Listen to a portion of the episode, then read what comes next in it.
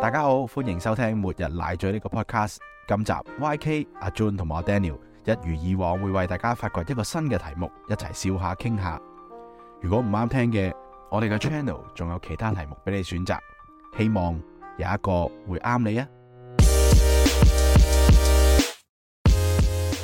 每日奶嘴之亂撳奶，嗯，今日咧係講呢個婚禮謬誤，係我最中意嘅主題之一啊！講婚禮嘅，點解你咁中意咧？可唔可以？係咯，你個樣好開心喎，講到係啊，因為誒、呃我係一個中意熱鬧嘅人嚟嘅。 O K，咁婚禮呢啲喜事通常係好多人一齊參加，會好熱鬧、好開心。啊咁、嗯嗯我好中意嗰個氛圍，咁所以就係啦，我就即係非常之中意研究婚禮。我中學嘅夢想咧，其實都係做一位 wedding Wedding planner planner。啊係哇哦，係啊，咁啊而家真係行錯路啊，唔知點解入咗另一行啦嚇，但係我都係 keep 住有做人哋姊妹嘅，咁正正因為咧，我十一月又會做人姊妹啦，咁我最近又煲翻一啲婚禮嘅書啊啦，就發現原來咧。我以前喺婚禮入邊咧，都係做錯過一啲嘢嘅喎，同埋原來而家普遍嘅婚禮咧都有啲謬誤，咁想同大家分享下嘅。嗯，咁咧，誒、首先我會想講嘅咧，就係、關於把遮。係，係啦，大家知道婚禮咧，其實係要有個大冚姐，又或者有個姊妹咧，去開一把紅傘係，俾出啊門嗰陣時新係哦娘嘛？。係，係啦，就係通常喺誒新郎哥去到即係新娘嘅屋企或者酒店啦，嗯咁接佢出去自己新郎哥嘅屋企嗯或者即係中途嗯新老爺老奶奶嘅地方嘅中途就要用動用到呢把紅傘嘅。係啦。咁大家知唔知點解要用呢一把紅傘咧？佢背後嗰個意義係乜嘢？係真係要等你講，遮住個新娘個樣，唔好俾其他男人見到。誒係咪有少少似紅橋啊？即係以前我哋睇啲古裝劇，嗯 即係台抬橋，橋，係咪有橋嗰、個？哦，即係而家唔抬橋就擔遮。唔知我估嘅。誒而家花車就代替橋。 OK 哦 sorry，咁估錯咗。我唔緊要，紅傘係乜嘢咧？其實咧，一嚟咧，你打開嗰把傘咧，係有個開開枝散葉。係啦哦嘅意思嘅。仲有第二個意思咧，其實就係唔好同天神去相衝，因為婚禮當日新人係大，但係都不能比天大比天高。哦。咁、你咧就唔可以同天神相衝，所以你要有一個紅傘去遮住新娘嘅。係明白係啦，咁所以咧，誒、當新娘出門嘅時候咧，就會有大妗姐又或者姊妹去撐紅傘啦。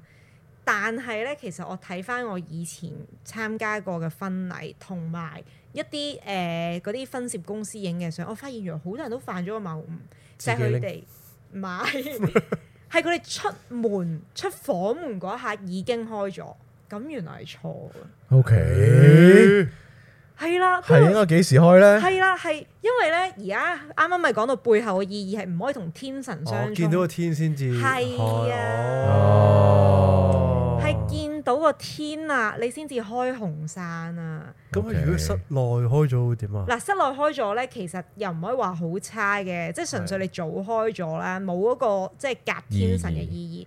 第二咧，即係中國都有個傳說就係室內室內開唔車，好開遮。係啦，因為招鬼係招鬼啊神咁啊，嘛。娶咗唔止一個翻去啦。係啊，哇！諗起都咦係咪都都咩啊都驚啊！咁我諗真係翻我嗰時個婚禮係室內開嘅喎，我即係我自己婚禮，好多都係嘅，其實。少少關係影相靚嗯事，哦，畫面要靚，畫面要靚， Exactly，係啊，即係我就係睇翻好多分攝公司嘅相咧，的確可能佢哋嗰啲酒店咧係一啲即係落地大玻璃啊咁樣，但係咧就白晒晒咩都冇，咁可能後面有個人擔下紅傘咁樣，有啲裝飾啩。咁、但係其實就錯咗咯，應該你出到去啦，露天嘅地方先開嗰把紅傘咯。哇！你講呢個題呢，即係你再講好多謬誤啦，應該嚟緊，即係好期待聽。但係帶出咗另一個更加重要嘅問題，就係、其實我哋而家係直頭架空或者偷空晒呢啲意義。哦我哋好多其實係事啊情都係為咗方便或者嗯唔為會咗再靚諗，咯係啊，唔會再係啊諗嗰件事情嘅意義或者本質。呢個係婚禮最最常見會見到嘅嘢。或者傳統習俗，大家有啲疏忽或者做漏做多嘅好多嘅，嗯其實係啊，但又好難拿捏喎，因為其實某程度而家係話唔想即係有啲反傳統噶嘛。係咁你新人即係你而家後生一輩，誒、唔跟或者覺得新式，或者我已經唔係好似以前咁啦，咁嗯咪開始唔理咯咁樣。嗯，其實係嘅，譬如咩過大禮，啊有啲人都唔係好 care 邊啲日子啊，咩嗯就到就得啦。但係有啲即係傳統做足佢擲晒日啊，係連過大禮嗰日啊、入門啊、結婚都好講講究係啊，時間啊各樣。但係而家就可能做啲唔做啲啊， 變咗係，啊。你覺得好唔好呢？即係如果做啲唔做啲，其實我自己咧就唔中意咁樣嘅，即因係為就我覺得做全套嗯係啦，你係咧，你係做到最好做全套，你樣樣跟足，嗯你又唔好做啲唔做啲咧，就即係不倫不類咯。我覺得嗯係啊，我自己就偏向你，既然你係要着得垮啦，你要行中式嗰套咧。就跟足個傳統，就唔好咩畫面要靚啊！就即係你影啲相係好靚，但係即係咁樣展露出嚟，啲人就要即刻第一個感覺，即係可能叫做係比較認識傳統嘅人，就要覺得哇唔吉利喎咁樣咯，即係俾咗個咁樣嘅印象咯，嗯，嗯係啦。咁啊，之後再講下第二個謬誤啦。係係呢個謬誤咧又同畫面要靚有關嘅喎。俾我哋估下又係啦，你哋估下有啲嗱，不如咁啊，我問你哋，你哋都有幫婚禮影過相啦。係我又係啦，你哋一定係有啲 standard 嘅動作要做要影噶嘛？你記唔記得有邊幾個咧？食食斟斟咯，茶咯，我斟茶咯，係啊，斟茶，茶。斟茶石石，仲有咧，我開面紗咯，係係係誒俾俾利是咯，玩係玩啲兄弟咯，玩兄弟又要又要趴晒地流晒汗咁， 即係極其醜樣辛苦咁樣嗰啲咯。咦，竟然講唔出我想講嗰、個，仲有就係咧，我發現我都試過俾攝影師叫我影呢一類嘅相嘅，就係、新人出門嘅時候咧，向住佢哋嗰把遮咧我哦掉紙，掉嘢，但係唔係掉紙，係掉米同埋紅綠豆。嗯哦，係啦。後來我發現原來係錯嘅， ，OK，紅掉米唔係俾嗰啲道士啊， 嗰啲係咯，急急如律令啊 我哋。係咯， 又要問下你哋啦，點解新娘出門嘅時候要散谷豆咧？呢呢我又係哋開始散葉，誒，誒今次唔散係谷豆，係啦，收成好咯，係嘛？都唔係，唔黃係俾人夫嘅，啊係啦，唔係唔係俾俾人人啊！咁我嘅知啦，俾嗰啲野遊魂野鬼咯，哦，咁又唔係，咁今次咧就又唔又唔可以叫遊人野鬼嘅，咁咧其實咧係因為古人咧好迷信，佢哋覺得咧每一家大門都有三煞啊，咁個三煞係咩咧？哦係青羊、烏雞同埋青牛呢啲殺神， OK，係啦，咁所以咧當新人入屋又或者出門之前咧，佢哋為咗避呢啲殺神咧，就要由佢哋嘅大妗姐啊，又或者啲姊妹啦，去揼一啲谷豆落地下度去喂咗佢哋先。係啦，為咗呢啲三殺，又或者咧去轉移佢哋嘅視線，令到咧新人咧可以免受攻擊，就趨吉避凶啦。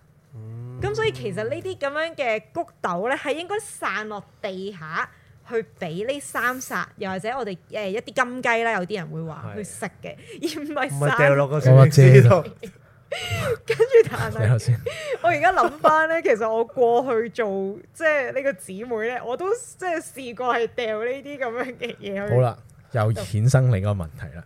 嚟緊你今次如果攝影師會叫你咁做嘅時候，你會究竟係跟翻呢個你認識嘅傳統啦，定係為咗大家嘅方便你畫面靚啊咧？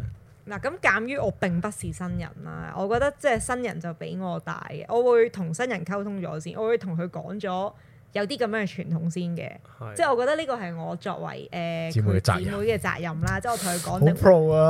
pro 啊！可能人哋覺得我多事添，我去問咗佢先嘅。咁如果佢話喂唔係喎，我中意畫面要靚喎，咁我咪照做咯。嗯，但係佢聽完原來佢覺得咦係喎，唔係幾好喎。咁我會即係即係我講咗俾佢聽，佢就可以選擇自己同攝影團隊溝通話，喂我我唔搞呢啲嘢，定係我搞咁樣咯。即係我會我都覺得係啊，我覺即得係我新人大，即係跟新人嘅意願係係啊好緊要。係啊，即係我我又唔係結婚嗰個我就冇，我覺得冇權話事嘅。我純粹可以同佢講，即係我有呢方面嘅知識啦，我可以提供俾佢提供係係係係啦。咁呢個又係即係一個幾幾特別幾有趣，因為我發現我係以前做過我都唔知啊。好正常係嘅，唔嗯知係唔 啊，但係即係係專業啊嘛。佢其實即係你抌落去嗰下，其實好笑。明明呢啲係愛嚟避嗰啲即係三殺嗰啲，你抌喺身人度，成件事勁無厘頭而家諗法。你頭先講影相仲有咩咯？喺即係就喺婚禮嗰度合緊交杯咯。嗯哦，係咯，呢個必要必要影啊！咁合緊交杯呢個咧，我睇翻就冇乜謬誤嘅。嗯係係係咁純粹以前嗰個杯同而家個杯唔同嗯啫，so far 都 OK。係仲有一個畫面，唔知你哋有冇影過咧？就嗯係屋企人咧幫新娘着衫，係有有有啊有有有冇？咁誒呢個我都發現係有啲咧有少少謬誤嘅。咁誒的確咧，父母係可以幫新娘着衫，但係咧並不是着下面嗰條裙，又或者幫佢着鞋嘅，只可以咧上衣係幫佢着上衣。嚇係啦，只可以幫佢整理。點解咧？係因為咧，雖然新人係大啦，但係即係因為中國嘅傳統啦，又或者文化，其實係有一個論尊排輩喺度噶嘛。嗯所以其實父母係唔應該烏低身去幫你着鞋，嗯又或者着裙胯下面嗰條裙嘅。嗯佢只可以幫你整理下你嘅上衣，去影一啲温情相。咁、嗯但係咧，我發現原來即係我睇好多分攝公司嘅 reference，有啲 有啲攝影師都都都都即係幾特別嘅。溝佢空哋晒呢啲嘢㗎。係啊，佢哋佢哋叫啲父母着幫鞋個女係啦，又唔係着鞋，着嗰條裙咯，即係要父母烏低身去幫佢着嗰條裙。其實就即係我睇翻呢啲即係關於大冚姐嘅書啦，就係、其實咁樣就大不敬。冇可能你結婚叫你父母幫你着衫嘅。嗯咁、不過我自己過往就冇事，我過往嗰陣時咧就攝影團隊咧通常叫姊妹幫手着嘅，即係影嗰個相嘅時嗯候，係去到上面嗰件衫咧先至會叫父母過嚟，係啦、嗯咁呢個我又係覺得一個幾幾特別嘅嘢嚟嘅，真係。咁其實咧，其實而家現代婚禮係咪好多時都會請大琴姐嘅咧？定就唔係咯，必須嘅。唔係㗎我見嘅咧，我我參加咁多婚禮啊嗯，淨係係有一個反為係去到外國，即係外地嗯，反為佢哋會更加即係一啲離開香港嘅香港人嗯或者華人更仲有加拜呢個傳統重視大冚者呢個傳統。佢哋咧仲會喺個婚禮進行嘅時候咧，個大冚者仲會有少少嘅解釋咯，嗯即係等在場嘅人做緊嗰樣嘢嘅時候，都明白。會明白嗰個意義咯。咁我我經歷完嗰次之後，我對自己都有少少影響嘅，因為可能以前我會覺得，誒點解好似個個婚禮都要一式一樣？嗯咁但係呢，其實某一啲 step 呢，即係即使唔係頭先講你嚟嗰啲咁 advance 啊，即係講到開遮同埋殺米呢樣嘢，一啲即係即係好合緊交杯啊又或者即係好好基本嘅嘅嘢呢。咁起碼嗰啲會會你做嘅時候，你會知多少少點解嗯咁樣。我覺得呢個係緊要。其實呢個行業好似係即係識味咯，係嘛？大琴姐，你去咁多個婚禮，誒、我去嘅婚禮裏面咧，即係我自問都去得比較多婚禮啦。我淨係得一次係有見過大琴姐。哇！你會唔會想做現代版嘅？唔係，其實我屋大企琴姐 KOL 曾經係想做大琴姐嘅，但係我覺得我做唔到啊，因為一嚟咧，我我自己對呢個大琴姐黑板印象就係要有啲年紀，啊係係同埋要有少少肥肥嘅，係咁我又係想肥減係肥喎。喂，到你到你臨界退休之年可以做啊！我我其實真係覺想得即係做興趣啫嘛，㗎又可以係啊又可以我揾下興食趣啊，又可以幫到人，幾好哦。哦，都都係嘅，但係係咯，即係我唔我唔知，因為而家係識微定係咩，定係同我嘅生活圈子有關。因為我發現咧，嗱，我如果去嘅婚禮，即係或者我聽過啦，有大妗姐嘅婚禮咧，通常誒屋企係大家庭啲嘅，又或者甚至可能有錢啲嗯係係係係嘅。即係錢嘅問題。我覺得第一真係錢嘅問題。係啊係啊因為大妗姐都都你要請有名氣嗰啲咧，我知道係好易好貴嘅，哦，真㗎，係啊，有幾貴啊？誒誒俾俾係，啊你都想啲轉行 啊？我大冚 佬，大佬有 噶，不過唔係叫佬，係叫大冚爺我嘅。大冚爺。係啦，哦係啦又學到嘢，係又啦長真係我第一次係聽呢 真個職業真係長知識係。啊我哋嚟緊講一個奇奇形怪狀嘅職 業，就大冚爺。 大冚姐、大同大冚爺都算係少啦，而家。係啊，咁嗯你都要誒，即係勁嗰啲，即係你計埋收利，即係唔計收利是，你你一日都五位數啦。勁嗰啲有名氣嗰哇啲，！嗯咁佢勁，佢啲攝影師嘅隨時。係啊，係啊真係㗎。哦咁唔係咁，不過你諗下一個婚禮，你做化妝師，你一日都可以萬零蚊啦，轉幾個係啊妝。大冚姐係打掂一齊喎，因為咁啊專業嘅係大冚姐咧係由你過大你開始就幫你做，係係係。係啦。啊哦，咁所以其實即係五位數係都都好基本嘅，應該係話係啊。咁仲未計你收利是，好多長輩俾利是你。咁、但係啱啱又講到話，即係息微，我諗我諗都會有啲嘅，因為誒、呃第一就係可能而家新人就唔想。有太多傳統嘅嘢啦。二嗯嚟其實我覺得係冇乜人會特別想投入呢一個行業咯。即係好似我咁，我對婚禮咁有興趣，其實即係話大冚仔我都有少少卻步。哇！你叫我即係二十二歲畢業啊出嚟，即係即係著到好中式咁樣，然後出嚟又搞下笑啊咁樣，即係我我未必我未必得咯。係啊，咁但我可諗能呢個係黑板印黑板嘅印象嚟嘅，係即係一定要着到咁其樣。實要再包裝㗎啦，即可係能你要做係啊 wedding planner，嗯咁你可能喺譬如 set 啊，或者即係好西化或者點樣，嗯但係喺某一啲嘅關節位呢，你會滲到呢啲咁樣啊嘅傳統嘢出嚟，唯有好似一個 expert 咁樣嘅嘢，你中西嘅嘢都會識嘅，我覺得嗯幾幾啱香港現代做嘅，即係嗰種咯係啊都係我諗，但係就冇可能行呢一個係啦攻略嗰本係係啦咁嘅大冚姐係嘅啊嘅方向啦，係難嘅我自己覺得，都都真係有難度係嘅，始終即係始終都太傳統啦，係啊係，即係係未必即係而家就要靈活變通啦。咁即係我而家睇緊呢本書咧，佢都係咁講話，其實大冚者係都要靈活變通，有啲嘢係今日未必做得到嘅，可能就要捨棄啦，嗯，係啊，都係嘅傳統啊風水嗰啲，唔通話喂你道門要喐位啊，拆咗埲牆佢，真係成棟拆咗佢係啊哦係咩？啊，以前可能做以前真係到成係嘛棟拆咗佢啊。哦以前係嘅以前係咯係咯會嘅真係拆門啊！嗯係啊，咁啊係咯，係咁樣先，好， OK。好，嚟到一杯酒、一杯啡、一本動物。今日犀利，我哋呼應翻呢集嘅主題，我哋講翻一本動物。呢本動物叫做《至尊大冚者秘笈》。哇，好勁啊！佢由明昌嘅出版社嚟嚟出品嘅，咁呢就作者呢，佢一開頭呢已經呢擺佢自己同佢婆婆嘅合照啦，並且一啲呢佢做大冚者嘅經歷。咁我覺得呢，就算即係以了解一個文化嚟講呢，其實呢本書係非常之咁有趣，因為我哋就算覺得呢樣嘢需唔需要喺而家婚禮上面存在都好啦，但係大冚者呢一個懂婚禮真正嘅意義嘅一個咁嘅職業呢，我覺得係好需要都去知道下，即係喺呢一個喺呢個文化層面，哇，好犀利！我而家睇緊一代一張現代專業大冚者團隊嘅相啊！睇下睇下睇下。咁真係好哇！哦哇哇哇中，式好困垮咁樣嘅嘢。咁就喺雜書嚟講係啊非常有趣味啦，即係我覺得大家可以可以涉獵下，同埋嚇，其實你頭先你話見到佢同屋企人嘅照片，其實係咪細集嘅咧？呢個工作哦咦係喎唔知係咪咧？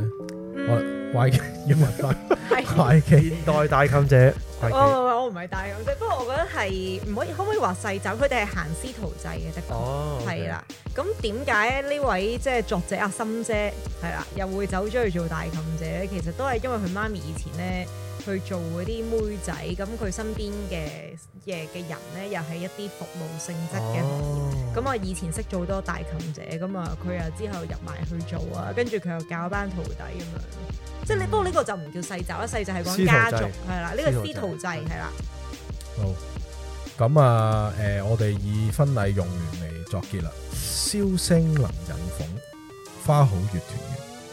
今日 每日奶嘴嘅彩蛋就去到呢度，多謝各位收聽，拜拜。